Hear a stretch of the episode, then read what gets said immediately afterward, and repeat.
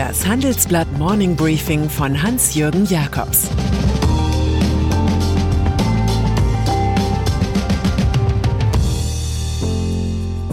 Guten Morgen allerseits.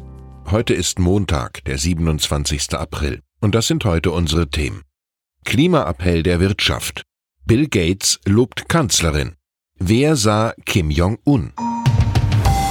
Im Folgenden hören Sie eine kurze werbliche Einspielung. Danach geht es mit dem Morning Briefing weiter. Die Märkte sind in Aufruhr. Wir geben klare Empfehlungen, wie Sie mit der Krise umgehen und Chancen nutzen können.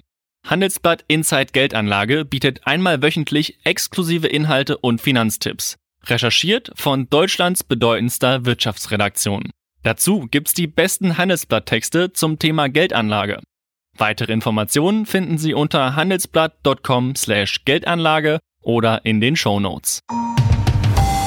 Mit Sicherheit haben Sie sich Ihre Maske für den Start in die Woche bereitgelegt.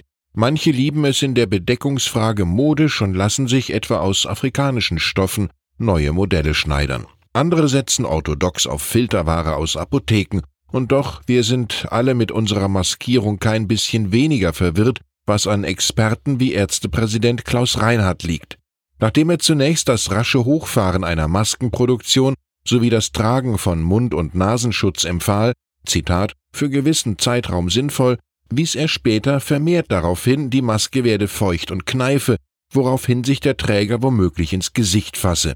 Aktuell sagt Reinhardt zur gesetzlich verordneten Protektion, Masken erzeugen falsche Sicherheit.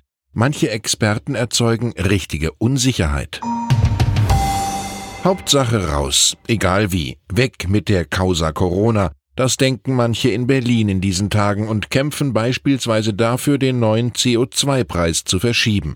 Auch Fridays for Future erscheint plötzlich so weit weg wie ein Eisberg in der Antarktis. Da fällt eine Allianz aus 60 Unternehmen auf, die die Politik davor warnt, beim Umweltschutz nachzulassen.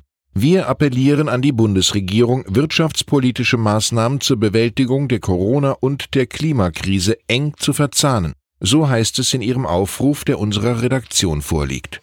Klimaschutz als Modernisierungsprojekt zu begreifen, könne eine wichtige Rolle bei der Corona-Bewältigung spielen. Das sagt Versandhauskönig Michael Otto. Neben seinem Konzern wurden DAX-Konzerne wie Allianz, Bayer, Deutsche Telekom oder E.ON sowie Familienunternehmen wie Rossmann, Weyand oder Fiesmann aktiv.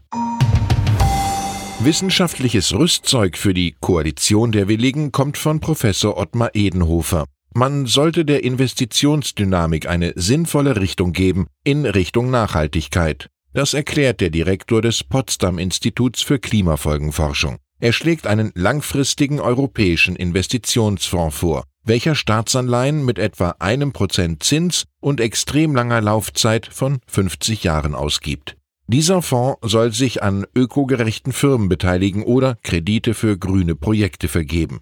Vor mehr direkten Staatsausgaben pro Klimaschutz warnt Edenhofer im Handelsblatt-Interview mit Blick auf die anrollende Schuldenlawine. Kurt Tucholsky kam grundsätzlich zur Erkenntnis, jede Wirtschaft beruhe auf der irrtümlichen Annahme, der andere werde gepumptes Geld zurückzahlen.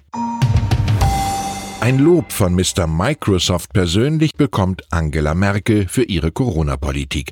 Die Kanzlerin versuche eine Führungsfigur und eine klare Stimme in Deutschland zu sein, flötete Bill Gates bei einem Interview mit der FAZ und basht im gleichen Atemzug US-Präsident Donald Trump.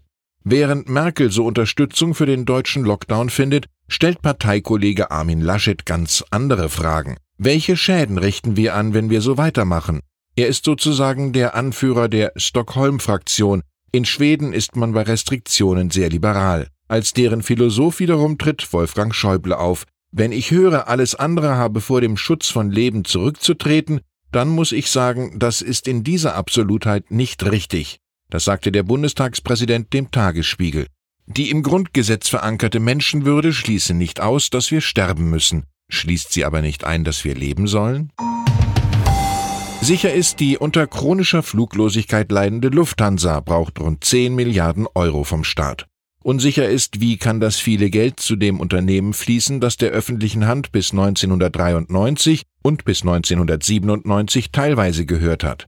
SPD, Grüne und Linke wollen eine direkte Beteiligung mit Mitsprache und Jobgarantien. Der Union dagegen geht das viel zu weit. Auch bei einer stillen Beteiligung muss sich die Lufthansa an die Regeln des staatlichen Rettungsschirms halten, etwa bei der Auszahlung von Dividenden. Das sagt uns CDU-Fraktionsvize Carsten Linnemann. Den Streithähnen könnte ein Blick auf die Rettungsmanöver nach der Finanzkrise 2008 helfen, wo die urkapitalistischen USA mit ihren Notverstaatlichungen 48 Millionen Dollar verdienten. Die Deutschen hingegen mit ordnungspolitisch korrekten Garantien rund 46 Milliarden Dollar verloren. Der von öffentlichen Geldern abhängige Lufthansa-CEO Carsten Spohr will im Übrigen die Flotte um 100 Jets verkleinern und damit rein rechnerisch den Personalstand um 10.000 Köpfe. Das Phantom dieser Tage ist die berühmte Corona-Tracing-App. Wie eine Drohne kreist sie über die immer gleichen Debatten. Doch zu sehen ist noch nichts von ihr, obwohl Mitte April als Starttermin genannt war. Ihre Entwicklung werde noch mehrere Wochen dauern, kündigt CDU-Gesundheitsminister Jens Spahn an. Er besteht jetzt nicht mehr auf Datensteuerung durch einen zentralen Speicher. Spahn hofft stattdessen, dass die dezentrale Variante über einzelne Handys, die miteinander kommunizieren, besser akzeptiert wird. Dafür hatten Grüne, FDP, Linke und Datenschützer, aber auch Apple und Google plädiert. Auf die Betriebssysteme der beiden Internetgiganten kommt es künftig an. Das Fürstentum Liechtenstein rüstet unterdessen 2200 Freiwillige mit biometrischen Armbändern aus, die Corona-Infektionen frühzeitig anzeigen sollen. Über Homeoffice wurde zuletzt nicht mehr nur geredet, es wurde gezwungenermaßen praktiziert. Aus diesen Erfahrungen zieht der in Ankündigungs- und Projektarbeit höchst lebendige SPD-Bundesarbeitsminister Hubertus Heil den Schluss, das Recht auf Homeoffice solle für die Zeit nach der Corona-Krise gesetzlich verankert werden. Motto, wo es ein Recht auf Arbeit gibt, darf ein Recht auf Heimarbeit nicht fehlen.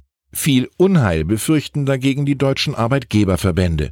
Politische Ladenhüter aufzuwärmen wirkt etwas aus der Zeit gefallen, sagt Hauptgeschäftsführer Steffen Kampeter. Deutschland brauche ein Belastungsmoratorium statt weiterer Vorgaben, die Wachstum und Flexibilität beschränkten.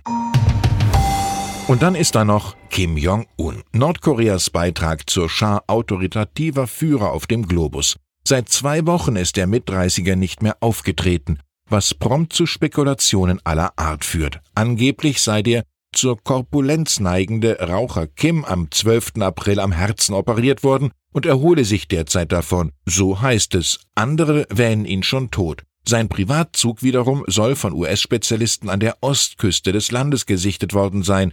Zur Eindämmung schlimmster Spekulationen verbreiten die nordkoreanischen Staatsmedien deshalb die Nachricht, Kim habe seine Wertschätzung all jenen Arbeitern übermittelt, die Häuser in einer nördlichen Grenzstadt bauen. Das alles erinnert an einen Spruch von Mark Twain. Der Bericht über meinen Tod wurde stark übertrieben. Ich wünsche Ihnen beste Gesundheit beim Start in die Mundschutzwoche. Es grüßt Sie herzlich Ihr Hans-Jürgen Jakobs.